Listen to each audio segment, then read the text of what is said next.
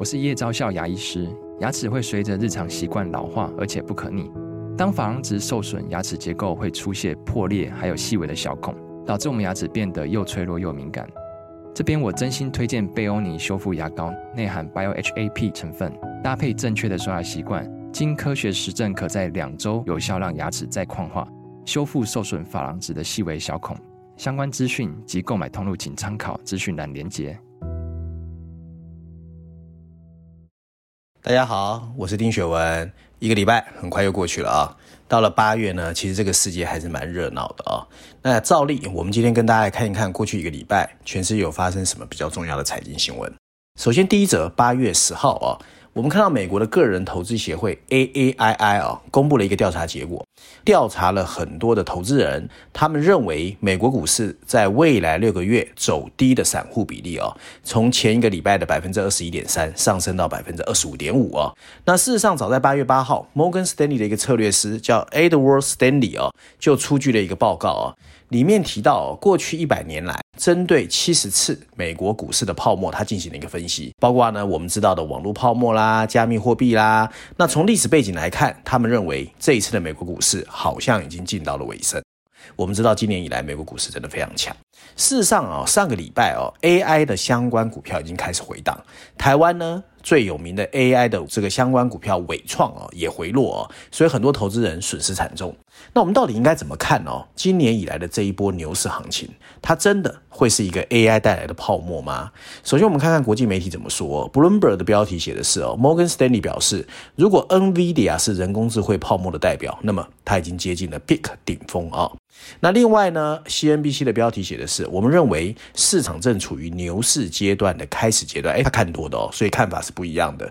经济学人呢比较悲观，经济学人的梧桐树专栏有一个标题写的是，投资人被乐观情绪所吸引，牛市能不能持续？他打了一个 question mark。我想呢，投身股票的人一定听过所谓的 John Templeton 啊，坦伯顿啊，他有一句很有名的一段话啊，说的是市场往往诞生于悲观主义，成长于怀疑主义，最后成熟于乐观主义，死于狂喜之中。那这个传奇的华尔街基金经理人，在一九三九年的时候一炮而红，因为当时呢，很多人对欧洲陷入战争感到恐慌，然后坦伯顿呢，他竟然去借钱，然后在 NYSE 纽约证交所以低于一美元的价格购买了每个。股票一百股啊，这个故事其实很多都听过。然后几年之内，他获得了百分之四百以上的利润，所以呢，一下子一炮而红。那现在看起来哦，二零二二年十月，就去年十月开始的这个牛市哦，好像也符合坦伯顿的一个思想。悲观情绪在当时确实冲刺，因为当时各国央行都在打通货膨胀，然后拼命的升息。那美国的通货膨胀率走得最凶，然后很多人都认为经济衰退要来了。不过今天回头看，哎，当时又是购买的绝佳水准。S&P 五百呢，从那个时候开始，已经到现在涨了将近三成，然后呢，甚至达到了二零二二年初的历史峰值，距离不到百分之五哦，就已经达到了。现在呢，整个盛宴甚至从科技 AI 蔓延到其他的领域。从今年的三月到六月哦，以科技股为主的基准指数一路飙升，但是关联指数本来是停滞不前的。可是六月份开始，所有的股市都开始反弹，所以很多人说啊，原来情况没有那么糟，牛市来了。数据提供商 Bloomberg 从二十三家华尔街投资公司收集了 S&P 五百指数的年终预测，大家预测二零二三年有十四家机构都上调了预测，只有一家是往下调的，所以整个乐观气氛的非常浓哦。那七月十九号有一家人工智慧的美容公司哦，叫 Oddity Technology，在 Nasdaq 上市，那出售了价值四点二四亿美元的股票，投资人呢已经下单超过了一百亿美元的订单，哇，整个这个乐观气氛非常浓哦。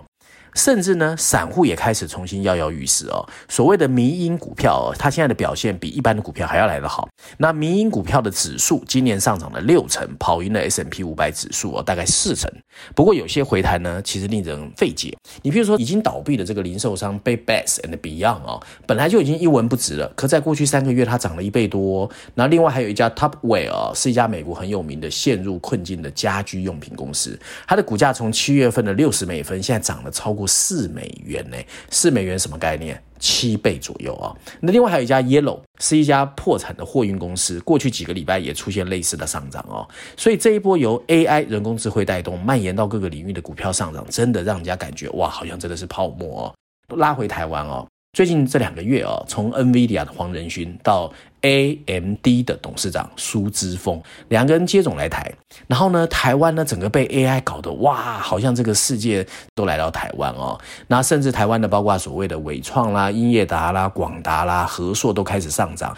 那有些股价的本益比甚至超过一百倍哦，连那个广达的这林百里又变成了台湾的首富哦，也是因为 AI。那现在大家比较关心的是这一波股价的飙涨。到底是不是泡沫哦？从基本面上来看，人工智慧的技术跟应用，经过这么多年的发展，确实现在已经比较成熟了。除了大家最近谈的所谓 Chat GPT 之外啊，像影像辨识啦、智慧交通啦、智慧家庭啦、投资分析各个方方面面哦，它确实是在未来可以期待的。但是我们也要了解，任何一种科技的应用，都需要漫长时间的反复淬炼。既需要方便的工具跟平台，也需要逐渐被消费者习惯，那都会有一个震荡期哦。所以是不是这样子一飞冲天？我个人觉得大家还是要谨慎一点点。你看网络泡沫两千年那一次哦，就可以看到，那基本上整个移动互联网的发展是二零一零年之后嘛。那台湾作为世界半导体跟资讯通产品的代工大国，当然在这个赛局之中，我们绝对会得利哦。但是夜郎也不可以自大哦，不要认为自己独立就可以完成整个人类文明的转型。相反的，我们应该跟美国、日本、中。中国、韩国这些企业呢，密切分工，然后有比较明确的场域，那真的有很多的数据，然后数据分析做得好，台湾的企业才有未来嘛。那股市呢，大家都知道是产业的橱窗，投资人在适当的时候选择适当的对象就可以赚钱，但你也不要盲目追高。总之呢，投资有赚有赔，你还是要洞悉整个科技的发展跟市场的脉动，按照自己的风险承受度去设定你的投资组合，设定好的停损点跟停利点，你才能够使得万年传哦，这是第一个有关全球牛市的一个解读。那第二篇新闻我们要谈的是什么？谈中国。八月八号，中国七月份的消费者物价指数跌幅百分之零点三，跌哦。二零二一年以来的第一次出现，那消费者支出缓解呢，代表中国可能有 deflation 哦，所以现在很多人都认为它可能是通货紧缩。八月十号，德国的法兰克福汇报啊，以中国手里的选项越来越少为题目啊，刊发的评论指出，中国经济正陷入严重的危机，不管是在需求侧还是供给侧，北京都没有太多的办法。由于需求疲软，他们认为中国进入了通货紧缩。同时间，中国政府又想对外展示它的强大，试图扭转西方。国家降低对华风险的舆论，那事实到底怎么样哦？我们要怎么看待哦？离我们很近的中国的经济发展。我们现在看国际标题，《外交杂志》很有名的杂志哦，它的标题写的是“中国经济奇迹的终结”。CNN 它的标题是“由于消费者物价两年多来第一次下降，中国进入通货紧缩”。CNN 也这样认为哦。那《经济学人》写的是“中国能不能摆脱通货紧缩，有三个错误的教条，其实真正阻碍了中国当局的反应哦。”我们来看看这个议题要怎么解读。有的时候哦，我想大部分人都同意，中国真的很难看得懂。COVID-19 结束之后，尤其它风控结束之后，更难看得懂哦。那现在很多台商往越南、印度撤离，要看懂中国的人更少哦。不过，两天内的三个头条新闻，包括八月八号、八月九号，确实让大家对中国开始有了更大的担忧。用美元计算呢，它的出口下降了百分之十四以上。中国最大的房地产开发商之一碧桂园啊，两次不能支付它的美元债券的息票，年度消费者物价指数甚至是负的。所以这些消息接踵而来，大家确实开始担心中国的经济发展是不是开始走下坡。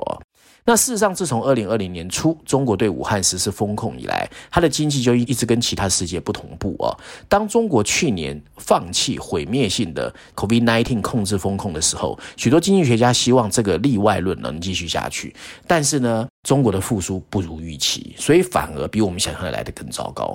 八月九号公布的数据显示啊，七月份消费者物价指数同比下降百分之零点三。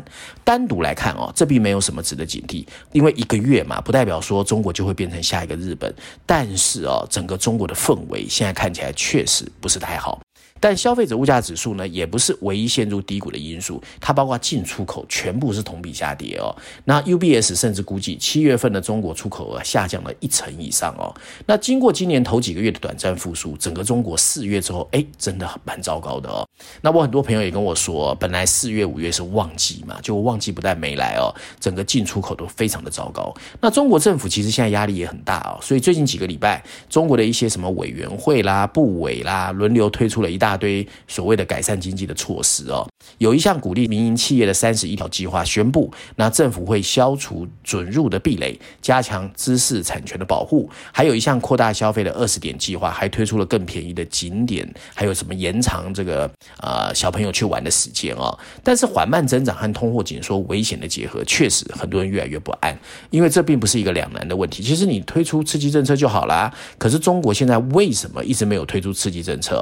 其实是因为哦，中国本身有一些所谓的传统的信念哦，可能阻碍北京政府的进一步动作。首先呢，很多的中国的经济学家认为哦，再推出刺激措施是徒劳无功的，因为一些经济学家认为，中国的企业跟家庭现在不可能加大杠杆的额度哦，因为他们已经背负过大的债务，而且上一次四万万亿创造了中国很多鬼城，所以这个东西有很多人是不赞成的。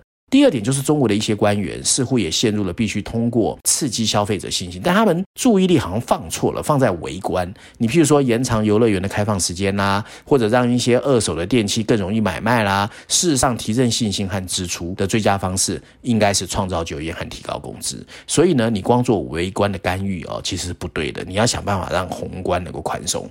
那最后一点就是中国政府可能还认为哦，经济刺激跟长期经济改革是互相矛盾的。其实我们可以理解。中国领导人习近平渴望促进一种 high quality，就是高质量的增长，而不是低质量的一些制造业的继续扩充。你譬如说冗余的这个什么基础措施的支出，或者廉价的制造业，或者投机性的住房建设，但是呢，改革和刺激不见得就互相冲突，对绿色基础设施或防洪的进一步公共投资哦，既能刺激需求，又能帮助中国适应不断变化的改变。如果政策制定者不赶快采取更多的措施，其实中国的未来现在看起来确实阴霾蛮大的哦。那照案例，我们今天推荐一下《经济学人》的这个封面故事。这一期有两个封面故事了，不过谈的是全球版本。在最新一期的《经济学人》全球版本封面故事议题，谈的是中美对峙下全球供应链的重组。那在封面设计上呢，经济学让我们在一个被一分为二的光洋大海中，看见一艘哦正在跨越而过的集装箱的货柜轮，上面有两排文字说明了一切，大致写的是。昂贵而危险，小字标的则是为什么拜登的中国政策不可行？那曾经呢备受西方企业青睐的中国工厂，现在一下子变得不可靠。华盛顿和北京之间的对峙呢，让很多的跨国企业被地缘政治搞得昏头转向，而供应链的重塑呢，成了全球制造业最新的挑战。今年上半年的数据最近出现啊、哦，墨西哥和加拿大、美国的贸易额创了二十年的新高，甚至第一次超过了中国。所以看起来，全球贸易的版图正在被地缘政治重新绘制。表面看起来，这其实是美国决策者一手造成的。在川普跟拜登的接棒执政下，白宫实施了一系列令人目不暇接的关税啦、规则啦，还有补贴的手段。最近甚至对外投资都插手干预了。这种对华贸易的 de-risking 呢，就是所谓的降低风险的尝试哦，是白宫外交政策现在的基石。可是呢，在付出这么巨大的一番努力之后，全球贸易的重塑在数据上看起来明显转。可是，经济学认为，事实上，许多明显的去风险措施不像表面看起来那么顺利哦。那大家如果有兴趣的话，当然可以买这一期的经济学来看一看。以上呢，就是我要跟大家分享过去一个礼拜我觉得比较重要的财经新闻，希望大家喜欢。我们下个礼拜见。